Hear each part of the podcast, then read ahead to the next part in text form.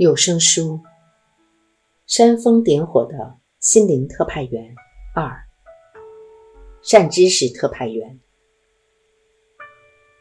在西藏佛教的传统中，修行一旦打下良好的根基，人们往往会寻求与善知识建立一种上师与弟子的关系，而不是友谊。在这样的师生关系中，上师成为弟子证悟过程中更为强大的助力。然而，这关系必须由弟子启动。我们必须来到老师面前，请求他发挥更强大的影响力，引导我们觉醒。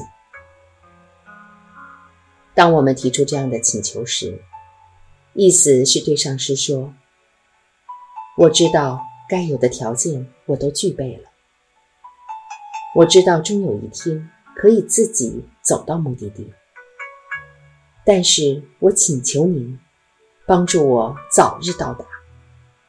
请使用一切您觉得有效的方法把我唤醒。甚至，如果我自己不肯纵身跃向觉醒，您可以抽掉我脚下的跳板都没关系。我完全同意。如果善知识也同意的话，那么我们的关系就转变了。在新的师生关系中，掌控方向盘的是上师，而且他有自己的地图，跟我们的那张地图颇为不同。现在。上师不再只是我们情感上的支柱、友善的顾问与指导者。新的元素出现了。某些时刻，他也许是你的好友；下一刻，却又是顶头上司。他可能今天赞美你，明天又完全对你不理不睬，或是痛骂一顿。不但如此，现在他所给予的修行指导，你不能只当成一般建议听听就好，而是一个必须明确遵行的方向。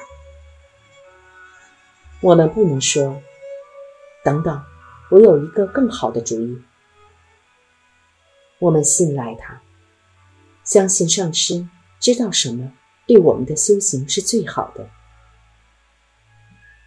但我们不是要他告诉我们如何处理税务、投票要投给哪位候选人、车子坏了怎么修的问题。生活上的问题是我们自己打理好的。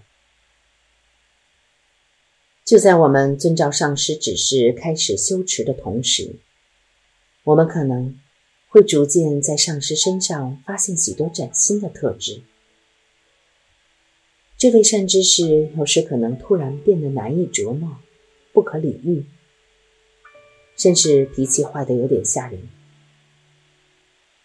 在这师生关系中，有时我们会有点不知所措。然而，同时我们也注意到自己的内在有了转变，突然之间有更多能量供我们运用。有一种强化的热情与喜悦，愤怒与清明等等，如火焰般闪现的情绪开始照亮我们的视野，而不再是阻碍。这对我们来说，真是崭新的境界。我们发现自己被抽离出概念化的存在，进入一个更自由、更赤裸的实相中。然而，请不要将这样的师徒关系等闲视之，轻易尝试。并不是所有的学生和老师都适合这样的模式。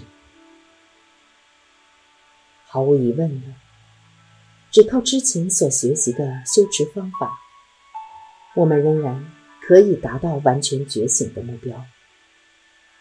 不管我们和善师子之间的关系维持原状。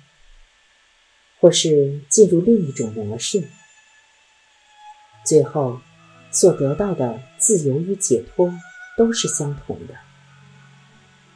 这样的选择，纯粹只适合某些人，对其他人并不适合。它的好处是在旅途上前进的速度可能会飞快许多，甚至是或许会授予我们认证自心本性的进阶方法。